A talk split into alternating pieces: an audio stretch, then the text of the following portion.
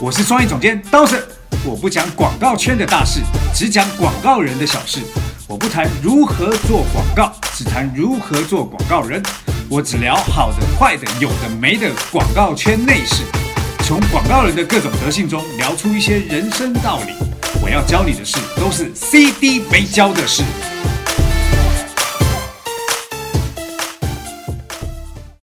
CD 没教的是，今天是我们的第三集，旁边是我们创意部的杨帆。Hello，哎，对，那这一期我们要分享些什么东西嘞？嗯，这一次我们想要针对上周你被邀请到中国传媒大学去做了一个创意的讲座来聊一聊。对，为什么要让杨凡开这个头？因为我自己讲的有点老王卖瓜。好，那其实呃，杨凡可能跟我们一起工作已经很长一段时间。那在过去也听过我们很多演讲，对吧？讲座，我的很多讲座。嗯，我也觉得这次挺特别的，因为以前你被邀请去做个讲座的话，基本上是你自己花一点时间整理一下思绪，或者是做做一个呃演讲需要用的 PPT 就好了，很少需要大家一起来跟你去策划一些什么。这次煞有介事的开了好几个策划会，是为什么呀？对，那一这个要讲就要讲到过去的，因为我自己在在讲座这件事情上的反省有一个心路历程，今天要跟大家分享就这件事情。很爱掏心掏肺的对人。对对对，就是在过去啊，我刚来内地的时候，我有帮企业第一次做讲座的时候，那那一次其实因为第一次，所以比较紧张，战战兢兢，很怕自己讲的东西没内容，所以硬是深深的把一本书 K 了好几遍，然后总结出来，做了很多笔记跟大家分享。很像考前的那种补习准备。但是那个那个那一次的讲座啊，对我来说叫做那是别人的知识，不是我的知识，我只是把书重新 K 加一点自己的理解拿出来跟大家分享。那那一次说白了，呃，满足了自己在某一个部分的成就感，就是哎，原来我也可以干这种事情的成就感 啊，这是第一次。后来呢，我在呃电通的时候啊，呃，常常就会还是会有很多讲座的机会。那那一次的讲座，可能更多的是带着我在电通这样大公司的那种骄傲啊，跟大家分享我们电通里面很多精神跟态度，然后用自己的例子去诠释。但是在那个时候的那种讲座啊，就是带了很多大公司的背景，所以会很多那种骄傲的气息。然后，所以那时候自己会装，会有一种不好的形象跟态度出来，就是那种吊儿郎当、不屑一顾，自己觉得自己全世界最帅。很臭屁，哎，对，就是会有那种态度出来。可是那种态度出来以后，呃，自己当下是很开心的。可是你从现在开始回想过来，你就觉得哇，当时那样子好好糟糕哦。嗯，好，那第三次，第三部分就是在好业的时候，那因为当时我们在呃好业的时候，我负责北京、上海、深圳的三个创业团队嘛，嗯，当全国创业总监，那我就组了一个就是互动的团队，专门做互动技术的研发。然后当年我们就研发出了很多新的互动技术，所以在艾瑞的年会上，其实我们就进行了发布。嗯，那那一次的发布啊，其实是在讲呃对未来市场 VR、AR 的那个那个趋势的预估。那一年其实是一零年。不像最近 AR、VR 在被大家炒的对对，那个是很早之前我们就已经在做这件事情，所以那个时候对未来趋势的预测，我们我记得我们那个演讲的题目叫做“创意来自于科技”这件事情。还蛮有前瞻性的嘛。对，但是做完那个以后，其实业内没有太多人在乎我在讲的事情，因为可能离大家还是太远了。但是那时候我们就提出来，然后那个时候是满足我自己一些呃骄傲的态度，因为我们当时在做这件事情的时候，公司内部其实不是这么这么支持我做这件事情，但那时候就是满足自己的骄傲、成就感。然后后来我们自己成立公司之后，呃，华硕每一年校园都有很多校园的讲座嘛。是，就是校园精英计划。对，那校园精英计划对面对学生的时候，我就那个时候的虚荣心是达到最高的地步，就啊，那个时候是最高的地步、对对，就是过去都有大公司的那个支持啊背景，但是那个时候是没有，嗯，我们自己才开公司嘛，那就会拿自己案例在讲，然后在讲的时候。那种满足自己虚荣心的状态，就是达到一种极致。哦，我见过。那个时候我记得，我当时看的时候就想，如果我们把这个画面录下来，然后把声音关掉，只看画面，就感觉上面这个人不是在演讲，是一个唱跳歌手在在在唱歌，在开歌友会一样。对对对，那呃，那一次那几届之后啊，我自己心里就开始在挣扎，你知道，在挣扎一个点叫做，呃，我我丢给同学们的是不是同学想听的？嗯，因为精英计划的学生大部分是，就是他们来自全国的高校，然后是对市场营销、对广告感兴趣的，并且也有一些潜质的人。那华硕就会给他们这个机会，请他们来这边做统一的培训。对，那其实那个时候这这种状态底下，你开始自己在反思这件事情的时候，你就觉得 我不应该就是自己。顾了自己耍帅，而没有顾虑到听众到底想要什么。嗯，所以在后来我们自己在夏天的时候，我们在办公室自己做了一个，不是办公室啊，在公司的露台上，露台上我们就做了一个叫做“天台垃圾桶创意”。嗯，那这个点呢是来自于，因为我们有帮很多 Four A 公司当佣兵，自己开公司以后，我们帮他们当佣兵，从策略从创意端，呃，帮他们做年度的比稿。嗯，那甚至去去去讲讲标这样。那这些东西呢，在我们把案子拿下来之后，这些东西就会被放在我的硬碟里面，就不会再被提起。是，但我觉得里面有很多很棒的东西是可以分享，所以我们做了一个天台垃圾桶的创意。那来参加的人都是一些什么样的人？嗯，当时来参加的大部分是同行，其他广告公司的同行，也有一些是呃甲方的市场部的一些一些朋友们，还有一些是媒体人。对对，那。在那个时候的整个讲座的内容，我自己已经开始在做改变，就是过去可能表演的成分占了七，嗯嗯，内容的成分占了三，到天台的乐色桶创意会的时候啊，其实大概就是五五波，嗯，好，就是水分占的五，表演表演成分占的五，然后内容占的五分，但是，嗯，因为我想说，毕竟业内人士如果对太多水。那不是他们想要的。对，但那个那个活动完以后，听到他们的反馈，也觉得哇，里面都是干货。但里面我自己耍帅的成分也是居多。习惯性耍帅的人。对对，习惯性耍帅。然后后来在这一次中国传媒大学讲座的时候，其实我自己心理压力比以前每一次讲座的压力都还大。为什么？我我不懂，因为这个东西。对于像你之前的这几个阶段很好理解，熟能生巧嘛。然后随着资历、作品累积，应该越来越自信，越来越有内容可以讲。那为什么反而这次压力会大？因为我们这次啊，其实要讲的这个创意课啊，呃，它的范围太广，这是第一个点。第二个点是，我不希望再像过去一样提供呃华而不实的内容，不能讲过去华而不实啊，就是说。我我我想要更多的东西是在内容上面，而不是在我表演上面。那表演表 表演这件事情应该收一点。这样讲的感觉好像听你讲座要先听几首歌一样。一定要好，然后内容多一点，而且我不想要讲自己的案例，因为我觉得那种会有老王卖瓜的嫌疑存在。我想要用自己对于创意的理解，提取很多干货，然后里面讲了很多生活例子啊，或者是一些呃。呃，其他上的例子或者解决很多问题的例子上来描述创意这件事情。嗯，除此之外，还想要带着同学们在这个创意的案子当中，能够用他们自己的互动方法，他们自己想出来的那个 idea，然后告诉他们最后的成果是什么。嗯，其实它就有点像是。呃，带着同学们开创意会的感觉。嗯，我觉得你这个压力是不是有一部分也来自于这一个，就是你这一次演讲的对象，他并不是广告学院的学生，他其实是传媒大学动画学院的学生。跟他们聊创意，那到底他们对什么感兴趣，能吸收什么，你可能也没有那么大的把握。是是是，那但自己我自己心态上的转变，就是其实我想要。更加给他们更多的东西，重点是要更好玩，重点要谦虚一点。就是我不想要在表演以大家来看表演的性质来看我表演，但也不是说不表演，也是收着一点的表演。嗯，好，那讲完这个啊，其实就要提到一件事情啊，那件事情就是，其实我们在国内也有很多广告的讲座。哦，对。好，那比如说金头赏啊、金王奖啊等等这些都有，其实每一周都有很多讲座在同一时间发生嘛。但在这个讲座的时候，我就发现一个特点。那个特点叫做内容很多，可是有些内容听了以后，你可能会不开心。不开心是什么概念？不开心就是你花了时间去听人家讲座，就听完以后，你发现人家在做公司介绍，哦，没有被满足。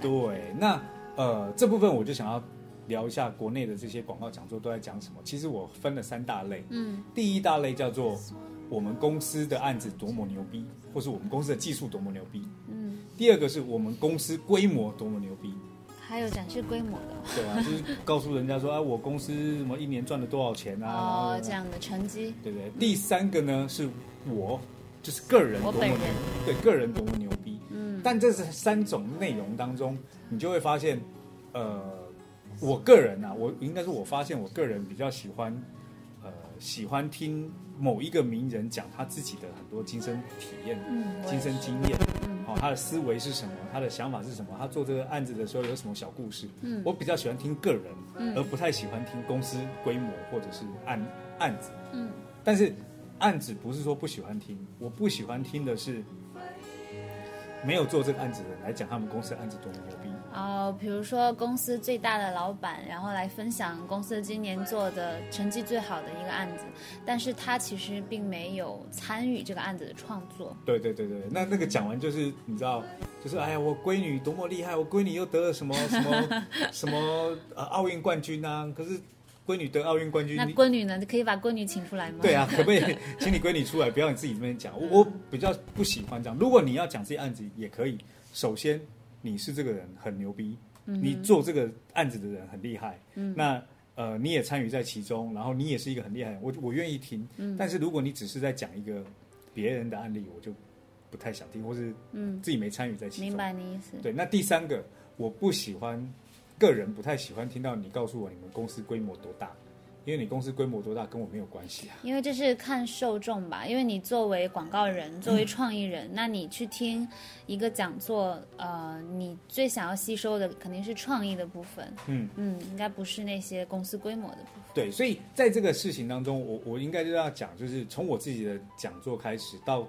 看到国内这些广告讲座，我就得到一个结论，那个结论叫做，呃，所有人去听讲座都花了，所有听众去听讲座都花了成本，不管是实际的金钱成本，嗯还是时间成本，其实都是花了时间在这里面。是，但如果你听到一个叫做公司介绍，我相信翻脸的机会可能会比较大。不至于翻脸，只是心里不是很爽而已。对对对，那除此之外啊，我我们应该要今天要讨论的叫做，呃，到底什么样的讲座能够把这个讲座的文化变得更加优质，让听众的人也吸收到他们想要吸收的，嗯让让讲的人能够用更专业的态度来讲给别人听。嗯，好，我大概总结出了四点。哇，这么多心得，第一点就是洞察受众的需求，其实就跟大家做广告一样嘛。你今天要跟谁讲，那嗯他们想要听什么，你应该自己心里会有一个范围。就是听讲座的人等于就是我们的目标客户。对，那嗯你应该针对这样子的人来做你的内容设定。嗯，好、那你如果也没办法做的这么精准，像金投赏是，呃，什么样的人都有。对什么样都有嘛。嗯你做完这样的内容以后啊，我觉得第二个就是我要聊的，可以对于每个讲座的内容先行标签分类。哦，什么意思？比如说，我今天在讲的是未来趋势，那就定一个未来趋势的标签；如果讲的是呃研究发现，就定一个研究发现的标签；如果是个人观点或商务合作，其实可以贴上不同的标签，是。让想要去看这么大量在同一时间的演讲的时候，能够自己有选择。比如说，我选择我要听的就是案例分析，嗯。那我就去听那个案例分析就嗯好，嗯嗯，这样子会变得比较好。再来就是干货与水货的配比。配比，那个干货与水货的配比啊，呃，我我过去是七三，哪个七？七是表演成分七，水是水是呃那个干货是三，嗯后来配了五五嘛，这一次是干货是七，哦，水分是三，三对，那那个三分的水货啊，也不是说啊一定都在讲一些虚无浮夸的，可能是呃有一些娱乐性质在里面，或者是互动性质在里面，或是个人魅力。像这次我们在这个三的部分娱乐性质上面，我们就加了一些东西，嗯比如说我们针对学生嘛，嗯那学生呃在听讲座的时候，有时候会分心，他们喜欢玩手机嘛，那我们干脆就把玩手机这件事情合理化，所以我们在现场做了一个弹幕，就是让大家我在讲，大家可以在弹幕上吐槽，嗯嗯甚至可以贴图，那或者是有问题在上面发问，嗯，让这个互动性变得更好。所以我自己的表演成分降低，反而让同学们的互动程度加高。反客为主的感觉。对，那你看到这个水分，当时的现场感觉是什么？嗯，其实我从当学生的角度或听讲座人的角度，其实就是一个消费者洞察的心理也是这样。因为有的时候我们听主讲人跟我们传递一些讯息之后，其实内心也有很多想要讲的话，但又不可能打断。别人，然后立刻现在就说出来。那其实把这个感想实时的发到这个弹幕上，大家发在同一个微信群里面，对于这个资讯的交换也很有好处。因为那个时候是，嗯，传媒大学的老师也很给力，给我们准备了两块那个屏幕嘛。是。那一块是主的啊，我们这个演讲的 PPT，另一块小的就是我们这个弹幕的组群组，微信群组。那我当时是坐在讲台的侧边，所以我可以。看到全场的人，我觉得有一个很特别的是，两个小时的时间，台下几乎所有的同学的百分几乎哦百分之百的时间都 focus 在这件事情上，他们要么就抬头听你讲，看着你，然后跟着你去思维在转动，要么就是偷笑的在按手机，但是他按完了以后呢，因为我立刻就能接收到。这个我手机就立刻震了，就是他偷笑发上来的话就在这这个上面就出现，所以大家的精力很集中，所以你想要表达的，他们想要吸收的全部就都达到了。是，那这是我们刚刚说的第三个部分嘛，哦，干货与水货的配比。第四个部分就是物超所值的感受，在这个演讲的过程当中啊，其实我们有送一些小礼品啊，然后送一些呃跟这个内容相关的资料，甚至这些东西可能如果有钱一点的话，我们可以做成。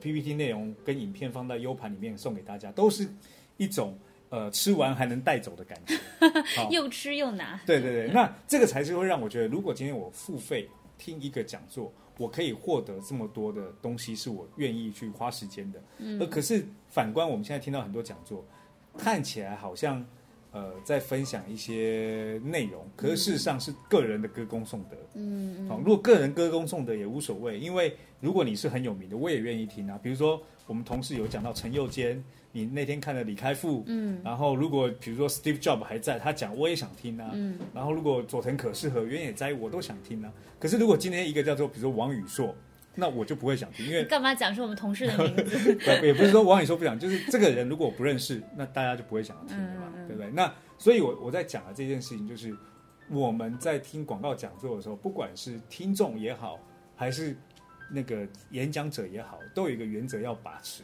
叫做尊重。嗯，尊重演讲者，也尊重听众。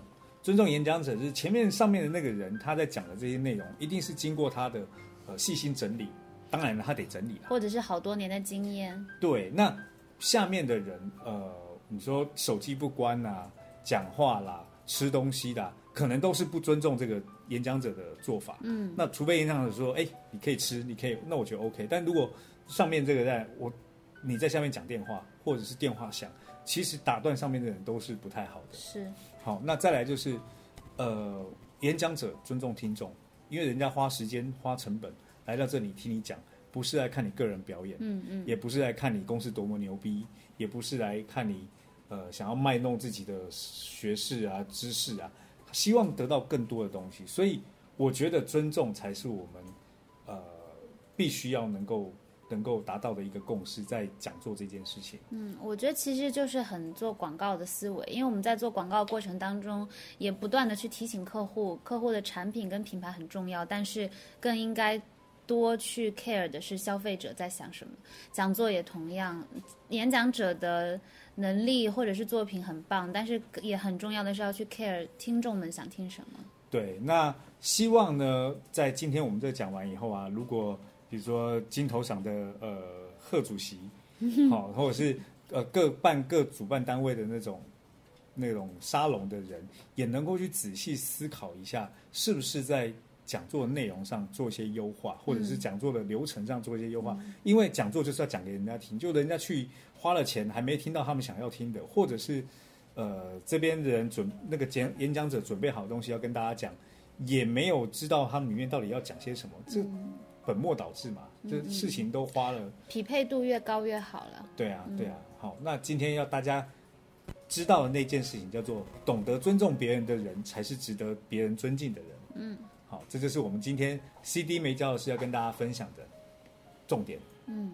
那如果大家有什么问题呢，也可以关注 Funer，然后呃可以跟我们讲，然后我们也会回答。虽然我们的回答不一定每个都是对的，但是我们会提供回答的也是我们经过思考的，跟大家沟通。那也提供给大家一个另外一个思考的角度。嗯，好吧，那这一期节目有点长，也希望谢谢大家能够耐心的听。如果觉得内容好的话，请分享给你的好朋友们。好，谢谢大家，谢谢。